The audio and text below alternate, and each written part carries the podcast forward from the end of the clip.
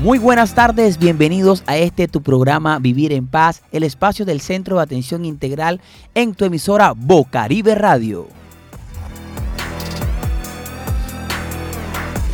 Generando espacios de educación al servicio de la comunidad en donde por medio de nuestros invitados especiales aclaramos dudas, compartimos ideas y sobre todo, sobre todo aprendemos sobre y para nuestro bienestar.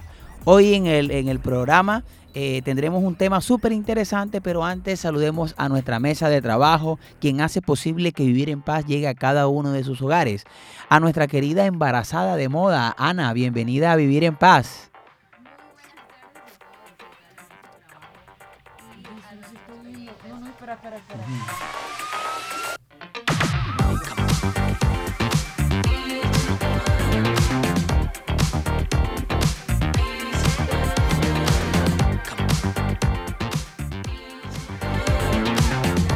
Hola, oiga, estamos aquí probando, tenemos unas pequeñas fallas técnicas acá con los, con los micrófonos, pero ya estamos probando.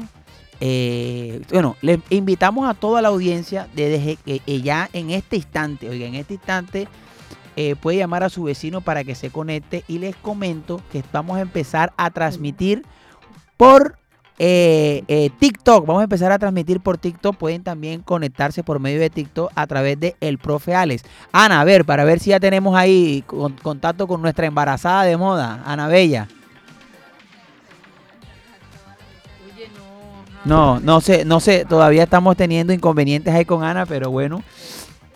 Eh, bueno, le informamos a toda la gente que el programa de hoy va, vamos a tener este, algo muy, muy súper chévere que vamos a hablar de un tema que a la gente le gusta mucho. Este tema que vamos a hablar está muy asociado con el dinero. Vamos a ver, Ana, si ya está lista Ana ahí para que nos salude nuestra embarazada. Ana, ¿cómo estás? Muy buenas tardes a todos, a toda la mesa de trabajo, a todos nuestros oyentes que nos sintonizan por esta su emisora Bocaribe Radio, los 89.1 89.6 FM. 89.6, Ana, ¿cómo se te va a olvidar? No, no se me había olvidado, jamás. Bueno, Ana, este... Hoy, hoy con Música Tono les traeremos, como siempre, un tema muy interesante que nos dará mucho de qué hablar. Oiga, estimada Ana, quiero preguntarle a usted si usted, eh, ahora que está embarazada, ya usted ha pensado en la economía, cómo le va a cambiar el embarazo el bolsillo suyo ya ha cambiado. Ya ha cambiado. Antes de que.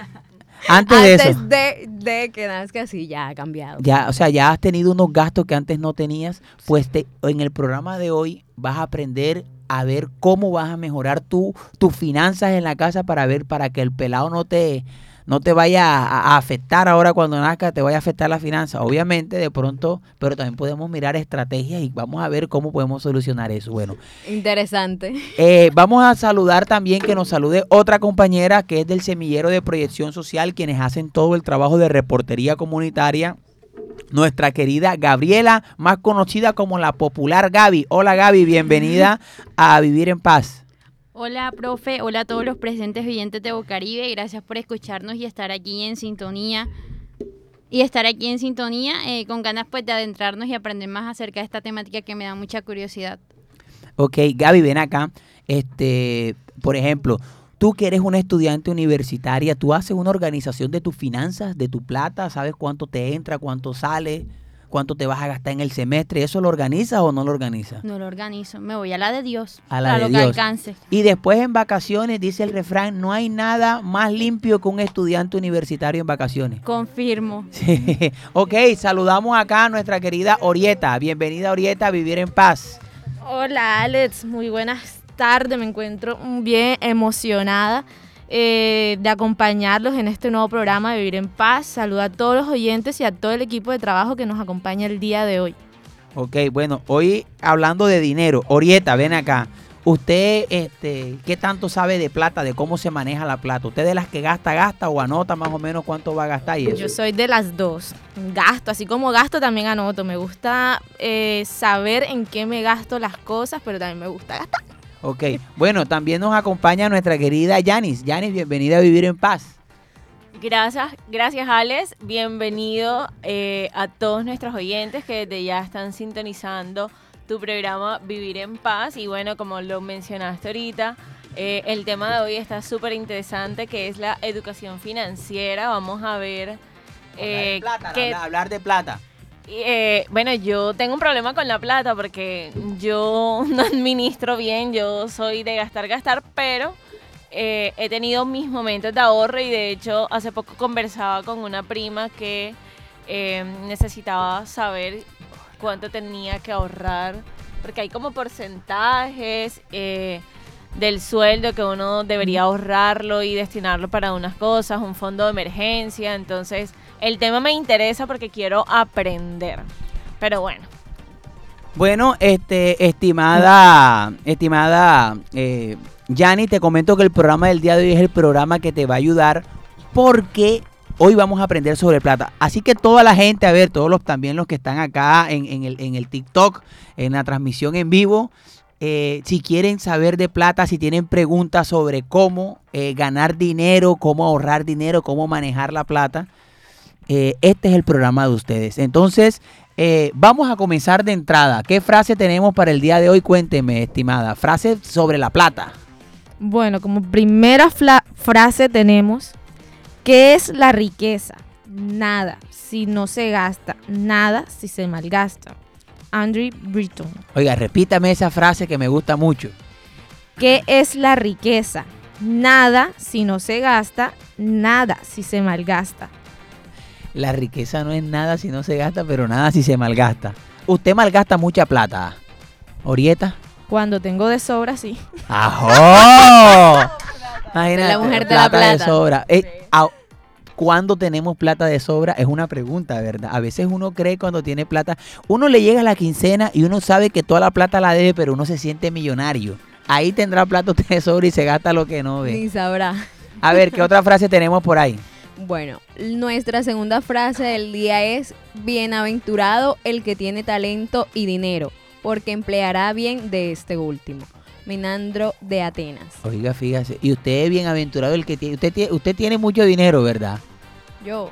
Oye, quiero preguntar algo. A ver, estamos hablando, hoy vamos a hablar de educación financiera, obviamente es de dinero. Pero, y, y- y el de hablar de dinero es hablar de pobreza. ¿Creen ustedes que hay personas que eh, pueden ser pobres mentales antes de que entremos ya a la, a la parte de la plata?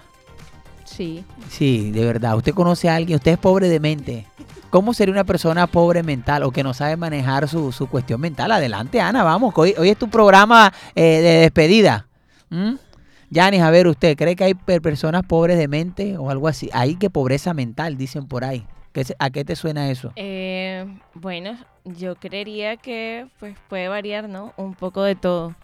Pero yo te voy a responder con algo que un día conversaba con alguien, conozco una persona demasiado inteligente eh, como en la parte académica, ¿no? Pero como dice una prima, un poquito sin intención de ofender a nadie, pero ella decía como bruto para la vida porque no logra eh, terminar las cosas que empieza, Ah, no logra eh, mantenerse en un trabajo, emprende con algo y a la nada la plata que invirtió murió. Entonces ahí yo lo asocio mucho con ese pobre de mente, ¿no? Que no tiene que ver con el elemento cognitivo, la inteligencia eh, que todos conocemos. Entonces sí estaría de acuerdo eh, que hay ahí algunos elementos que varían. Igual pues cada mundo, cada cabeza, eh, cada cabeza es un mundo. eh, y las realidades de cada persona pues obviamente lo llevan a tomar ciertas decisiones. Entonces a veces uno incluso puede juzgar desde afuera sin conocer la historia, pero sucede mucho eh, como esas cositas. Sabe mucho de la teoría y poco de la práctica. Sí, eh, y así conozco muchas personas, no te crees. Ok, bueno, aquí ya entrando con esta reflexión que nos da nuestra querida Yanis, pasemos a los datos curiosos sobre educación financiera que tenemos el día de hoy. Bueno, como primer dato tenemos que el 31 de octubre se conmemora el Día Mundial del Ahorro. Este día se estableció con el objetivo de concientizar a la población sobre las ventajas que tiene, tiene destinar los ahorros a un producto financiero adecuado, ya que muchas personas aún guardaban el dinero bajo el colchón. Fíjate, y ese es un día también que se gasta porque es 31 de octubre, Día de las Brujitas. Se, gasta en fiesta, en disfraz y es el día de- de- del ahorro, fue que me dijiste. Día del ahorro. ¿Qué otro dato tenemos, estimada Ana? Bueno, ¿sabías que en la antigüedad el ahorro se basaba en las cosechas? El concepto de ahorrar fue implementado antes de que existiera el dinero. Países como Egipto, China o Perú en épocas pasadas utilizaban esta modalidad de guardar el fruto de sus cosechas como el objetivo de tener alimentos para los tiempos más difíciles o cuando tuvieran mayor escasez. Bueno, fíjate. ¿Qué otro dato tenemos ahí, estimada Gaby? Otro dato interesante es que las mujeres ahorran más que los hombres en Colombia. Aguanta ahí, aguanta ahí. ¿Cómo que las mujeres, o sea, las mujeres ahorran más? Aquí vamos a hacer una, una encuesta ahora. Adelante. Según estudios del Fondo Nacional del Ahorro, las mujeres con edad entre 56 y 65 años son las que más ahorran en el país, lo que corresponde a un 36%, mientras que los hombres representan apenas un 26%. Sin embargo, las mujeres jóvenes con 18 a 35 años son las que menos ahorran, apenas generan un 22%. Las motivaciones que tienen las mujeres de mayor edad a ahorrar es que son las encargadas de la casa, saben cuánto produce, qué se necesita y qué descuentos hay. Sí, no, y no solo los descuentos, lo que pasa es que la de 18 y 35 está pensando gastándose la plata en, en el blower, en las uñas, en la queratina, en la esto, lo otro. Bueno, ojo, no quiero ser este prejuicioso, pero, pero fíjate, y es más, te voy a contar algo.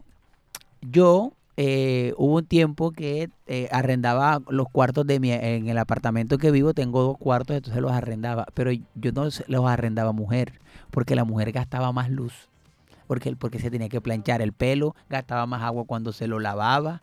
Entonces, fíjate tú, todo eso, no y no, y la luz es la luz.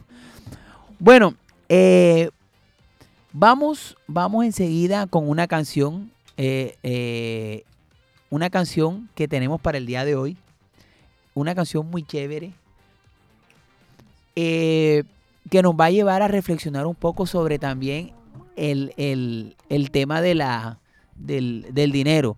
No sé si ustedes me van a... Hay una canción que me, que me, que me, que me gusta mucho a mí de, de, de- de plata que se llama... No, no, la plata de Diomedes Díaz. Por eso la plata. Oye, esa es una canción despilfarradora, ¿viste? No, también está la de Papomán. No hay money en mi bolsillo. Esa es la que le cae a Orieta. No hay money en mi bolsillo. A Ana Bella. No hay money en mi bolsillo ni para el pasaje. Bueno, vamos con esta canción y ya regresamos enseguida.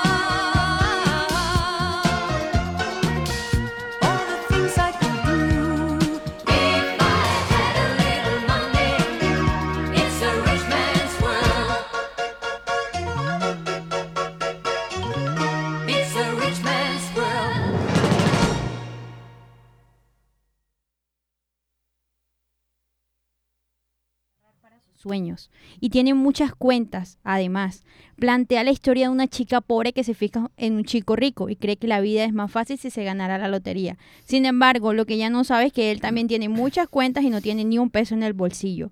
Viendo desde la perspectiva del día a día, eh, hay una frase en la canción que dice, trabajo día y noche para pagar las cuentas y no queda nada para mis sueños. Es realmente triste. Pues esto hace referencia a lo que muchos jóvenes y adultos viven debido a los altos costos, también a la falta de educación financiera que tenemos, puesto que muchos no sabemos qué hacer con el dinero que entra y vamos y no lo gastamos. Oye, fíjate, me, me- me- me causa, eso, eso genera, mira, ese comentario que acaba de hacer Gaby, me genera a mí toda una, o sea, eso me montó en una película enseguida, mira, primero, me montó en la película de el sueño ideal de conseguirse un novio rico para poder subsanar todas mis deudas. Pero a veces no sabemos que lo que vemos no es lo real y que mucha gente aparenta y está más endeudado que el que no está endeudado. También me hace reflexionar sobre cuántos jóvenes trabajan para cumplir sus sueños de ser profesional, trabajan todo el día y estudian de noche, se endeudan con ICTs y tampoco pueden lograr lo que desean o conseguir el, el trabajo de sus sueños porque la realidad del país también nos lleva a eso. Y otro, que es el más, que es como la reflexión que me lleva a mí, que hace poquito leía, porque me pasó una situación difícil. A mí cada vez que me pasan situaciones difíciles en mi vida, leo un artículo que me sube el ánimo, que es un artículo muy depresivo, pero me sube el ánimo. Lo escribió un filósofo, uno de los filósofos colombianos más importantes, yo diría el filósofo colombiano más importante, se llama Etanislao Zuleta. Y Etanislao escribió en su, cuando le entregaron su premio de doctor honoris causa, escribió algo que se llamó Elogio a la dificultad. Y en Elogio a la dificultad hay una frase donde él dice, voy a parafrasearla, dice que eh, Adán y Eva son privilegiados porque salieron del paraíso. El problema de nosotros los seres humanos es que anhelamos regresar a ese paraíso. Lo, lo voy a explicar de la forma en el sentido de que todos los seres humanos, y lo dice también él, cuando queremos hablar de sueños, de felicidad, simplemente se nos hace súper fácil soñar con los millones, con el supercarro, con la supercasa, pero él te dice, la vida no es así. En la vida pasan cosas difíciles, en la vida no siempre es lo que sueñas y lo que a veces tú crees que es el sueño cumplido de alguien, en realidad detrás de todo eso no hay una miseria, sino que hay una dificultad. Porque el mismo ser humano necesita la dificultad. La vida necesita la dificultad para que sea, eh, digamos, estable. Y en la dificultad está el quehacer de la vida. Entonces, nunca las cosas van a ser perfectas, pero esperemos que por lo menos hoy en educación financiera podamos por lo menos perfeccionar nuestras técnicas de ahorro y de cómo salir de las deudas que tenemos. Muchos tenemos deuda, yo no, yo no tengo deuda, tengo un pocotón de deuda. Hoy nos acompaña, a ver, Yanis, ¿a quién nos has traído en el día de hoy? Cuéntanos. Claro que sí, Alex. Nuestro invitado de hoy es el profesor Andrés Márquez. Eh, es profesor tiempo completo de la Universidad de la Costa, especialista en gerencia estratégica, tiene una maestría en administración y trabaja eh, como CEO en AMC Eh, Consultores. A, AMC Consultores. A, pensé que era en inglés, AMC Consultores. Pero dilo Entonces- en inglés, dilo en inglés. Eh, AMC. sí. Eh, y bueno, nos va a estar eh, enseñándonos eh, sobre educación financiera, regalándonos tips y brindándonos una perspectiva diferente que, ah, bueno, aquí la mesa de trabajo todos somos jóvenes y de pronto no pensamos en cositas a futuro, que, siempre es bueno, no sé. Entonces estamos aquí a la expectativa de lo que nos traigas. Eh, y bueno, bienvenido al programa Vivir en Paz. Bueno, muchas gracias a, ustedes por la invitación, a Bocaribe por, por esta, este espacio que está brindando a la comunidad en especial, para que aprendamos un poquito en, este, en, este, en estos minutos, aprendamos un poquito sobre cómo podemos educarnos financieramente. Es un tema, es un tema muy controvertido por el tema del ahorro, cuándo puedo ahorrar, cuándo sí, cuándo no, en qué puedo gastar, cómo puedo mantener mi familia, la muchacha embarazada, cómo puedo ahorrar en este momento de mi vida. Y voy a tratar de darles unos, tip- unos tips y unos lineamientos de cómo podemos generar ese ahorro que nos pueda coayudar con nuestra, nuestro beneficio familiar. Ok. Este, profe, ¿usted cuál es su profesión? Es contador. Yo soy contador público, Ok. pero me voy mucho con la parte gerencial. Por eso cuando yo me especialicé, pensé en la, en gerencia estratégica y cuando hice la maestría, la hice en administración, porque no quiero ser el contador que piensa solamente en números, sino ser un contador que tenga la posibilidad de, de- de tener estrategias para los diferentes caminos que podemos tomar nosotros. Ok, eso es excelente porque el, el- el- el dinero es una estrategia. Primero cómo conseguirlo y después cómo gastarlo. Hablaba ahorita en la, en la frase que a veces el dinero es para gastarlo. Mucha gente piensa así. Otros dicen que el dinero es para ahorrarlo. Eh, en temas de educación financiera, ¿para qué sirve el dinero? Cuando nosotros vamos a la definición de lo que es un salario mínimo, se dice que es el dinero que me tiene que alcanzar para poder subsanar esos gastos elementales que yo tengo, que son educación, vivienda, alimentación, recreación. Eso es lo que es la teoría. Ya llega el momento de la práctica. ¿Será que todo eso me alcanza para conseguir lo que yo quiero? Esa es la gran pregunta. El dinero se hizo para consumir, sí, pero el dinero también se hizo para ahorrar. Cuando estuvimos en, en una época reciente, donde vivimos una crisis económica a nivel mundial, como fue la pandemia, fue cuando realmente sentimos la preocupación de que nosotros podíamos estar en un momento de nuestras vidas donde nos faltaran muchas cosas materiales y familiares y de amigos. En ese momento nosotros y muchos de mis amigos pensábamos, yo porque me gasté esa plata que tenía ahorrada, yo porque me compré eso que tenía ahorrado y no lo guardé para este momento que no sabíamos cuánto íbamos a durar. Entonces el dinero sí se hizo para consumir, pero consumir inteligentemente. Uno de los tips que traigo es, ¿compro por deseo o compro por necesidad? ¿Qué es lo que yo tengo que hacer? Y este es un, esta es una frase que ocurre cuando hacemos compra. Vámonos ahora al ámbito personal, no vamos al ámbito eh, empresarial. Cuando yo voy a, hacer a un supermercado, cualquiera, cuando yo voy, Digamos, voy a salir de... Me, me pagaron, Me la quincena. Eh, tuve que el cajero donde siempre hoy está dañado y me tocó ir a sacar la plata al portal del Prado. ok, Ok. fuimos al centro comercial, vamos a hacer el mercado y ahí viene cuando pasamos por los pasillos, que entre otras cosas los pasillos están inteligentemente colocados para que nosotros pasemos antes de llegar al mercado, pasemos por esos stands que nos dicen, ven y cómprame de primero, ven y cómprame. Sí.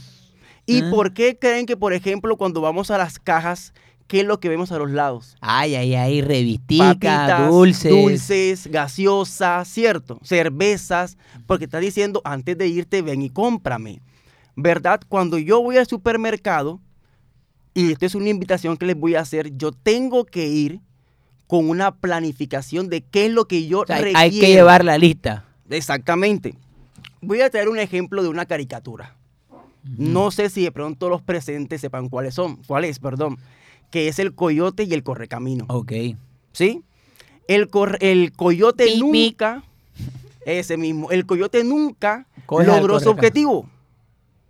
El coyote no sabía qué hacer, él sí sabía qué hacer. Tenía muchas ideas, pero ¿qué no tenía? Planificación. No tenía estrategias. Él simplemente decía, esta es mi idea y la voy a ejecutar. Eso es lo que nosotros hacemos. Tengo muchas ideas, pero ¿cómo las ejecuto? ¿Cómo las planifico? ¿Ok? Nosotros tenemos que saber comprar inteligentemente, consumir inteligentemente. Y el tema del ahorro se basa cuando? Se basa cuando yo, en este caso, que yo tengo mi familia, mi esposa y mi hijo, nosotros el ahorro no es individual. Porque si es individual, nunca lo voy a conseguir. El ahorro tiene que ser grupal. ¿Y cómo ahorro? Mi amor, ¿qué tenemos pensado para agosto? Quiero comer en el mejor restaurante de Barranquilla, listo. Si queremos comer en ese restaurante, ¿qué debemos hacer? Listo. Si yo quería consumir esto, ya no lo consumo, porque no lo, de- no lo necesito. Lo deseo, sí, pero no lo necesito. Ese dinero que estoy ahorrando como familia, lo vamos a consumir para eso que queremos gastar, lo que es el restaurante. Cuando vamos de paseo, Alex, ¿tú qué haces con tus amigos? No, eh, cuando vamos de paseo, bueno, depende del paseo, pero por lo general decimos, "Tol- yo llevo esto, tú llevas aquello y tal. ¿Hay consumo de dinero? De dinero, siempre, porque está el gasto extra que, que no se esperaba. Por ejemplo, digamos, uno planifica que uno se va de paseo y uno dice, bueno, este, allá compramos el almuerzo, allá compramos el, el trago que vayamos a tomar, o, o lo llevamos. Pero siempre se acaba, o nos antojamos de otra cosa, pasa el del cóctel de camarón, pasa el de las arepas, el de las cocadas, ¡Ey, dame un mango, dame esto! O sea, ese es lo que, no sé si llaman gastos hormiga, y termina gastando uno más de lo que uno pensó que se iba. Correcto. Pero ¿qué hiciste con tus amigos inicialmente cuando planearon el paseo? Vamos a reunirnos y si es, si compramos el trago aquí en la ciudad antes de viajar, entonces a cómo salimos, la famosa La vaca, la vaca. la vaca. Entre todos vamos y colocamos un dinero y lo compramos. Eso es un ahorro. Cuando yo lo veo, eso es un ahorro. Porque grupalmente, ojo, que no es lo mismo ahorrar individualmente que grupalmente. Por eso es que dicen que tu pareja es tu equipo. Si tu pareja está en otro, en otro pensamiento, en otra ideología, ahí van a- van a venir los choques. ¿Sí? Lo que mi amiga comentaba acerca de las mujeres es muy cierto. Hay un estudio donde demuestra que las mujeres cumplen más con sus eh, obligaciones financieras que los hombres. Uno, ese mismo estudio establece que las mujeres que tenían un cargo gerencial, los préstamos o las inversiones que recibían su empresa, el retorno de la inversión a los inversionistas era superior cuando gerenciaba un hombre. ¿Sí? Y hace, hace un par de años nuestra expresidenta, perdón, ex vicepresidenta Marta Lucía Ramírez decía que las mujeres administraban mejor los recursos financieros que los hombres. Y es totalmente cierto. Y voy a hacerles, voy a, voy a, voy a decir algo con todo, el, con todo el cariño y el respeto del mundo que merecen nuestras madres. Para mí, la mejor administradora de empresas son nuestras madres. Porque ellas saben qué comprar, cómo comprar y cuándo comprar ¿Y cómo administrar? y cómo administrar. Si yo le entrego un recurso, ¿qué podemos hacer? ¿Qué dicen ellas? Un ejemplo, los productos de aseo lo compramos en X, para no hacer publicidad. Eh, los productos de, de- de- de la canasta familiar lo compramos en el almacén Y. Las carnes allá. Las carnes vamos acá. Y te dicen hasta el día, no vayas el lunes. Ves el miércoles. Miércoles, miércoles de plaza. ¿Cierto? Entonces, nosotros tenemos que aprender de eso. Tenemos que valorar cada centavo que nos ganamos, porque es difícil ganarlo, pero es fácil consumirlo, es fácil gastarlo. No, es que le dicen el te vi llegar. Él llega, te lo dan y se va Y enseguida. se va enseguida. Así es.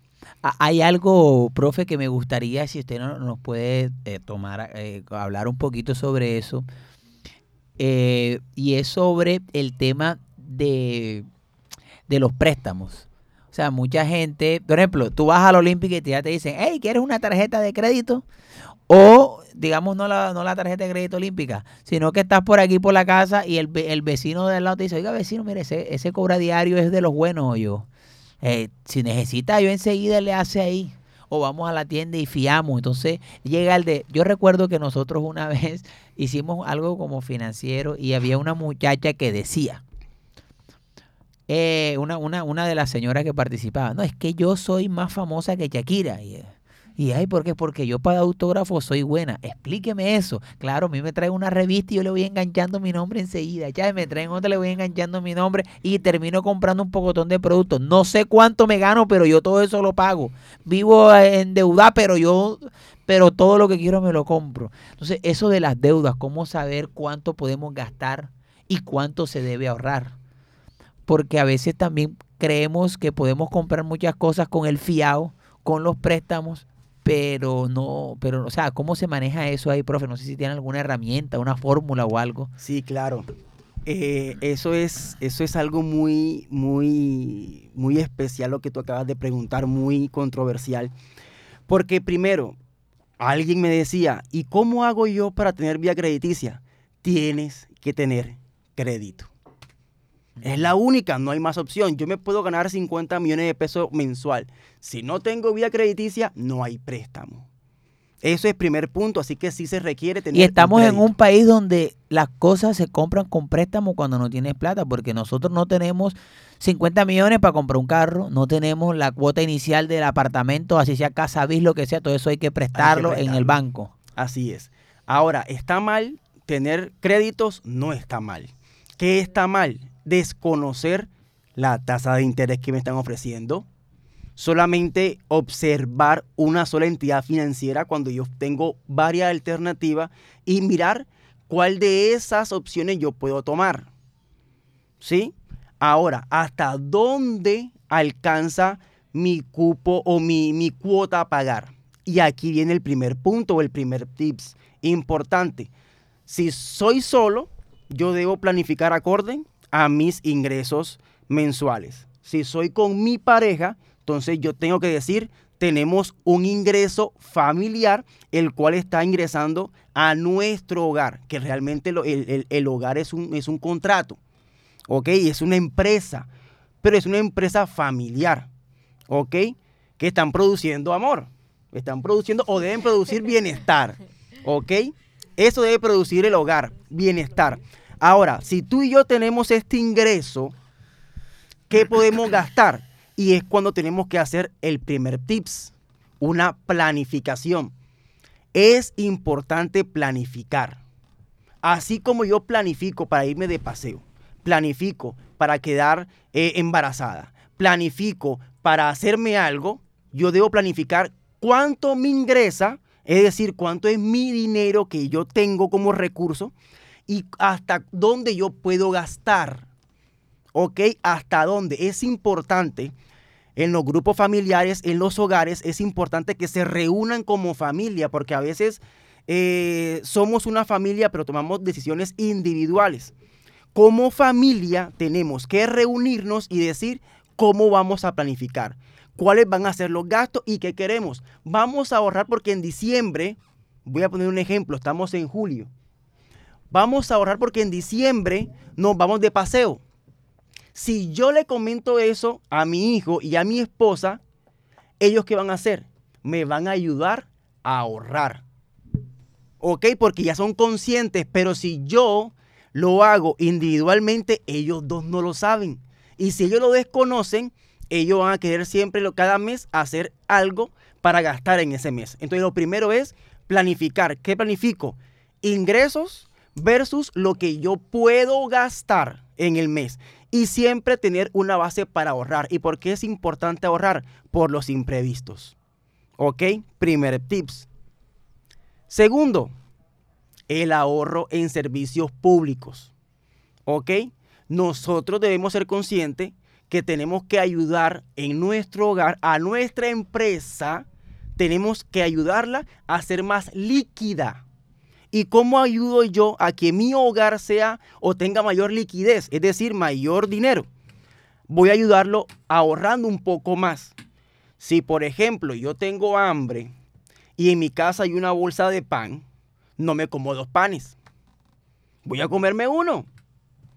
¿Sí? Y así voy a ir ahorrando. El servicio de energía, la luz, ¿cómo la puedo ahorrar? Si no estoy aquí en este cuarto porque dejo abanico prendido, porque dejo luz prendida, vamos a apagarlo. Si me estoy cepillando los dientes, ¿qué debo hacer? Cerrar las llaves. Esos dos mil, cinco mil pesos que yo ahorro en un mes, si lo multiplico por 12, ya son 50 mil pesos que me estoy ahorrando. 60 mil pesos al año. ¿Ok? Eh, otro, otro tips al momento de las compras. Mirar qué necesito y qué deseo. Yo debo comprar lo que necesito, no lo que deseo. ¿Ok? Si deseo algo, ¿qué debo hacer? Me devuelvo el primer punto. Planifico cómo y cuándo puedo comprarlo. ¿Ok? Ahí les digo tres tips importantes al momento de organizarme financieramente. Profe, yo tengo una pregunta y usted me dirá si es real o no. He escuchado que eh, las personas dicen que eh, para empezar a ahorrar, por ejemplo, hay que hacerlo con cierto porcentaje del sueldo y aparte de ello, crear un fondo de emergencia. No sé si hay alguna fórmula o si es real que hay un porcentaje para uno empezar a ahorrar y si, pues no sé, primero hay que pagar las deudas antes de empezar a ahorrar. He escuchado que hay personas que dicen que tienes que ahorrar aunque tengas deudas y hay personas que dicen lo contrario, entonces me gustaría... la primera claridad. deuda te la tienes que pagar es a ti mismo. Me he escuchado yo también. Entonces, ajá, y- Buena pregunta. Hay un dicho. El que paga lo que debe, sabe lo que tiene. ¿Sí? Esa pregunta es muy importante. ¿Es importante ahorrar? Sí. Ahora, con- conforme a nuestra economía, a nuestra realidad, colocarnos un porcentaje fijo mensual sería algo como, como muy, muy, muy grande. Lo que yo puedo hacer mensualmente es ahorrar teniendo en cuenta los gastos que yo tenga en ese mes. Porque por los imprevistos, mensualmente yo tendré unos gastos que no contaba. Y esos gastos o ese incremento en los precios van a hacer que mi ingreso o mi utilidad de ingreso menos gasto sea mucho, mucho más baja. Eh, yo tengo que tener al menos un hábito de ahorro. Ese hábito de ahorro es que si yo ahorro 10 mil pesos este mes, porque me alcanzó para ahorrar 10 mil pesos, lo debo ahorrar. Si yo puedo ahorrar un poquito más, lo hago. Ese ahorro puede convertirse en un fondo de emergencia, porque el ahorro realmente es para eso. Si yo, ya viene la otra parte, si yo no estoy ahorrando para un fondo de emergencia, o perdón, si estoy ahorrando para un fondo de emergencia, pero también deseo irme de paseo, ya serían dos tipos de ahorro. Ok. Ya son dos tipos de ahorro. El fondo de emergencia, porque no sabemos cuándo lo vamos a requerir, ni Dios lo quiera, se dañó eh, el televisor, me enfermé, eh, no sé, cualquier cosa que sin trabajo, tengo algo como, como sustentarme por ese, por, ese, por ese periodo. Y si quiero pasear, entonces debo ahorrar pensando en ese viaje. ¿Ok? Ok, ok, muchas gracias, profe. Profe, vamos a escuchar unos mitos y usted nos va a decir eh, si son mitos o si son verdad. Estos son eh, los mitos de la calle aquí en Vivir en Paz. Los mitos de la calle. Bueno, como primer mito tenemos, solo pueden ahorrar las personas con mucho poder adquisitivo. mito. ¿Por qué? Porque todos tenemos la capacidad de tener un ahorro. Eh, nosotros debemos ser muy inteligentes al momento de tener el dinero en nuestras manos, sea mucho, sea poco, y decir, puedo gastarme hasta aquí y ahorro esta parte. Nuestro segundo mito es, eh, si el monto es pequeño, no sirve de nada ahorrar. Mito. Todo ahorro eh, que yo tenga de, de dos mil pesos, eso, de cinco mil pesos, eso me va a servir. Ese ahorro pequeño, como nosotros lo vemos, de dos mil pesos, me va a servir para comprarme otra cosa. Entonces, todo ahorro no lo podemos menospreciar, al contrario, tenemos que apreciarlo. El tercer y último mito es, si tengo que renunciar a todo lo que me gusta si ahorro. Mito. Todo es mito. ¿Por qué? Porque eh, yo, yo conforme a mi ingreso, Yo puedo tener mis gustos, pero tienen que ser unos gustos organizados. Es que yo le digo a mis estudiantes, cuando estamos dando economía, una parte de economía, es que eh, el ahorro no significa que yo deje de hacer lo que a mí me gusta hacer. El ahorro significa que yo no tengo que hacerlo todas las veces. Por ejemplo, con todo el, el- el respeto de- del- del mundo, ¿no? No sé dónde existe que yo, si un, si un mes trae cuatro sábados, donde dice que yo tengo que salir los cuatro sábados a, a tomar, A rumbear. a rumbear. No sé dónde lo dice. Si yo salgo una vez en el mes, eso me ayuda. O si no salgo ninguna. Si no salgo, no me va a pasar nada. Así ocurre con muchas cosas. Es que yo, yo debo comprarme el teléfono de 5 millones cuando yo me gano un millón de pesos. Y lo ponen a 48 y lo cuotas. ponen a 48 cuotas. Ojo, que ahí, ahí aprovecho, Alex, tú discúlpame, que me robe un poquito más. Ahí me, me robo algo, me- te quiero decir algo, con las tarjetas de crédito.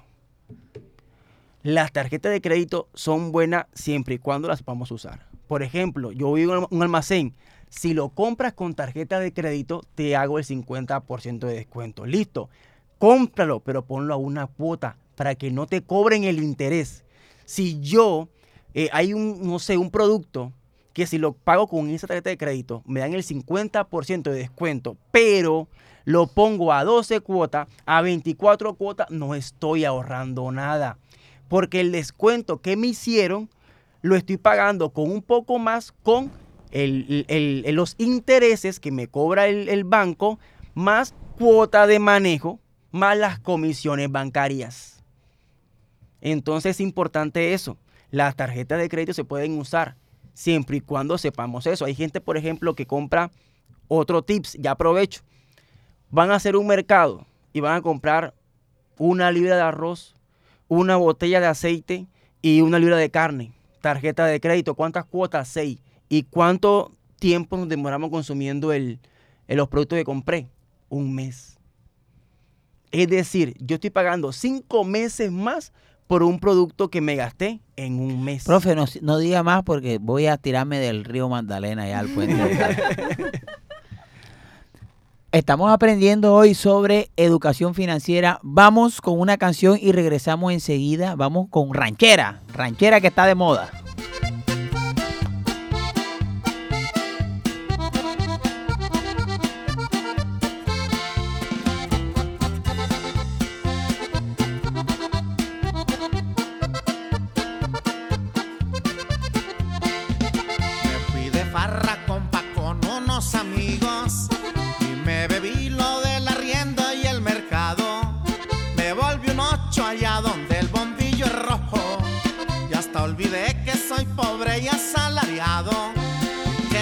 Note la pobreza en esta mesa.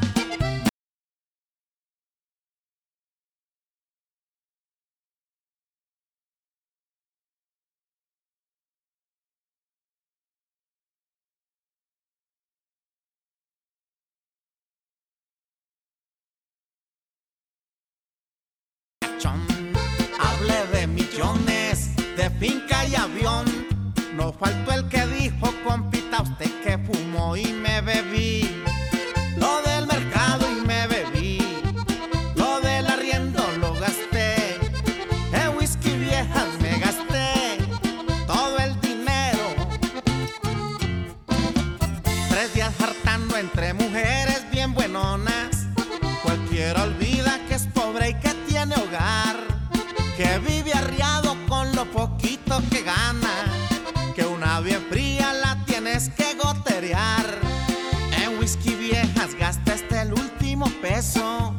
No me quedó ni pa' naranjas pa' el guayabo.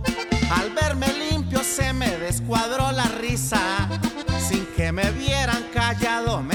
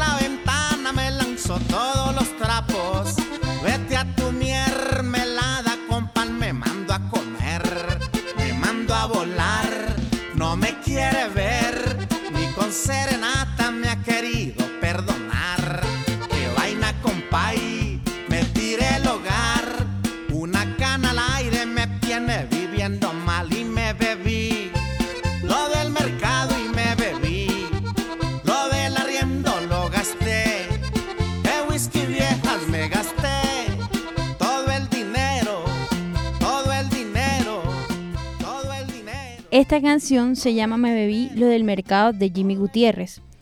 Hace referencia a una persona despilfarradora que no tiene en cuenta el mañana y solo vive el presente. Además, nos permite plantearnos que gastar más dinero del que poseemos en nuestras manos nos va a llevar a tomar malas decisiones. En esta canción queda claro que no solo las decisiones emocionales y sociales nos llevan a perder personas o objetos valiosos, sino también las decisiones económicas. Como lo escuchamos, me bebí lo del mercado, me quedé sin dinero para el bus y ahora estoy enfermo y sin familia. No solo es el tener dinero, sino las consecuencias que te trae. Fíjate, este, a mí me da como, como, como digo yo, o sea, y, y eso sería para que el profe acá nos, nos ayude. Pero esa canción, o sea, me dio mucha risa porque me hizo acordar una frase de Diomedes. Y es que a veces eh, Diomedes cuando veía una mujer bonita, él tenía una frase que decía, esas mujeres son las que nos hacen gastar hasta una plata ajena cuando uno está en la rumba, cuando uno está emocionado, no solo con las mujeres, sino con los amigos, se cree, como dice ahí, me creía Pablo Escobar, me creía un ricachón, me creía no sé qué. Y tenemos acá una cultura de que, o sea, que hay que gastar cuando estamos en fiesta, hay que volvernos eh, los ricachones y, y después estamos apurados porque no tenemos plata. Y en este caso de la canción que las, el, el- el- el- caballero pierde hasta su esposa porque lo dejó por, por bandido, porque andaba allá eh, con las chicas buenas haciendo de todo y despilfarrando y se comió lo del arriendo, lo del mercado y quedó fue en el aire. Hay algo aquí que es que a veces si tú no gastas, usted decía, profe, que no hay una regla que dice que uno deba salir, pero eh, que, que uno es, es tacaño, es duro. Entonces, la ley del duro, no, hombre, ese man es tacaño y a veces uno por no ser tacaño por alguna cosa, pues termina haciendo, gastando más de la cuenta. ¿Qué, qué nos dice usted sobre eso, profe? Me acordé, ahora que Gabriela estaba explicando la canción, perdón, me acordé. Hay unos memes que, que dan risa, pero es la realidad. Cuando, cuando dice, la vida es una sola. Para eso, trabajo. Cierto, para eso trabajo y estamos al día siguiente. El hombre que trabaja y bebe, Déjelo gozar la la vida. Y al día siguiente estamos sin plata, endeudados y vivos. ¿Mm? Pero felices. Este, sí, es la realidad, es nuestra realidad, en nuestra, en nuestra cultura, en nuestra cultura que es, eh, si, si ahorras, eres un tacaño. Si gastas la plata, Eres un despilfarrador. ¿cierto? Debemos encontrar un equilibrio. ¿El equilibrio cuál es? El ser feliz nosotros. Ese es el equilibrio. Hasta dónde yo voy a estar tranquilo. Hasta dónde yo voy a estar bien. Yo pienso que el, que el- que el ahorro comienza a partir cuando yo determino mi bienestar. Ahora, yo les voy a contar algo mío personal. Yo tengo un plan, yo tengo un proyecto de vida. Y mi proyecto de vida es que a los 50 años, vamos a ver si lo voy a cumplir. A los 50 años yo no deseo trabajar. Ya yo deseo a los 50 años disfrutar viajando por todas partes del mundo con el plan que yo tengo. No, profe, Ahora- lléveme ahí en ese plan, pues. Vamos para esa, Alex. Ahora, si me preguntan, ah, pero estás pensando para 50 años, o sea que hoy no disfrutas. Claro, el próximo fin de semana voy para Valledupar. Hace poco estaba en Santa Marta. Eh, un día salimos a un restaurante con mi esposa. Otro día hemos salido y compré ropa. O sea, es decir, que yo tenga un plan a largo plazo no significa que yo no tenga un plan a corto y mediano plazo. Solamente que yo que estoy pensando en mi bienestar y que yo sé que ese bienestar que yo, estoy- que yo, que yo pienso va a beneficiar a los seres cercanos a mí. Entonces, es importante que nosotros inicialmente podamos reconocer ese punto de equilibrio donde yo diga, hasta aquí yo puedo disfrutar. Alex, no sé si te ha pasado a ti en un momento o a alguno de ustedes, cuando estamos en rumba emocionado, se acabó la botella y ¿qué decimos nosotros? Yo la compro. Yo la compro. Yo la compro. Ese soy yo. Yo la compro. Se acabó la plata, yo la compro. Traigan otra. Y para colmo, no estamos en la casa que la podemos comprar en 120 mil pesos. Estamos en una discoteca que vale 500 mil.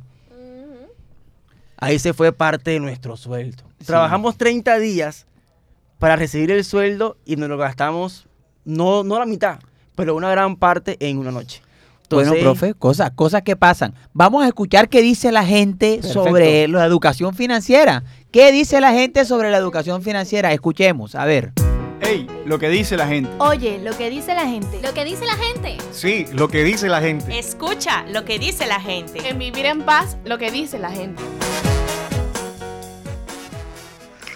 Buenas tardes, mi nombre es Gisela Rangel, eh, tengo 43 años y una forma de ahorrar para mí es dar prioridad, prioridad a las cosas que se necesitan, prioridad a las cosas que puedo, debo y tengo para gastar.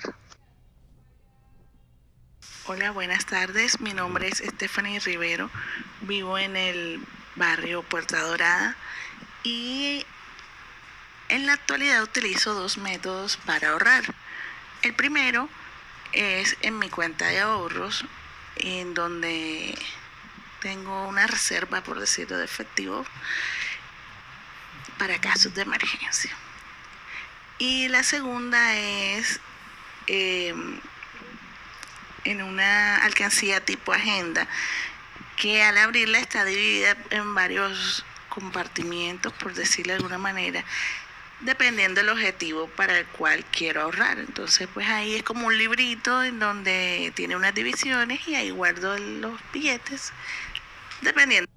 Hola, muy buenos días. Mi nombre es José Rodríguez. Soy estudiante universitario del Atlántico y pues con el tema de la inflación y todos estos percances que han venido sucediendo en el país, eh, me resulta realmente muy complicado el hecho de ahorrar a nivel financiero.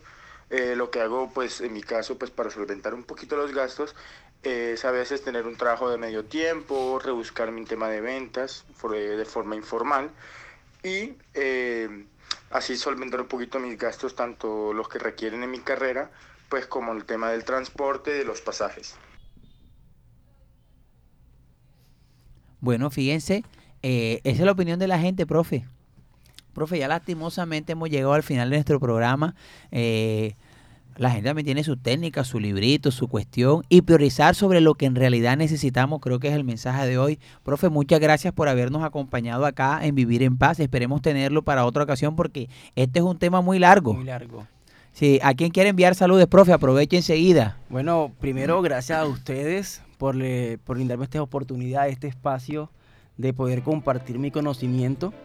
Eh, gracias al Señor Jesucristo que nos tiene aquí con el respeto de los presentes. Eh, y un saludo especial a mi familia, a mi esposa Keila Blanco, a mi hijo Alan David. Los a- ahorradores, los ahorradores. Los que me ayudan a ahorrar. Eso. Y a todos mis amigos que me están escuchando en estos momentos. Ok.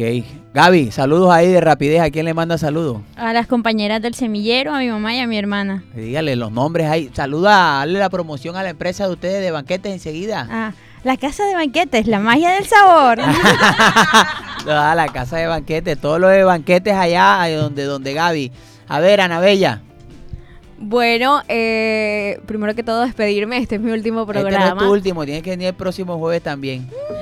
A ver, no, no, fue un placer compartir que cinco meses con toda esta mesa de trabajo, eh, llevándole información pues eh, Claro que sí, importante, claro que sí. primordial a nuestra audiencia y bueno, un saludo para todos mis compañeros del grupo de danza. Ok. Orieta, ¿a quién le vas a mandar saludos? Manda saludos a su esposo, hombre. Eh, le mando saludo a todos nuestros oyentes que son fieles a nosotros. Yanni, ¿vas a mandar saludos al grupo tuyo? ¿o no? Bueno, eh, un saludo a mis primos, eh, los del grupo de WhatsApp, los oyentes de Yani, y a mis tías del grupo de la familia.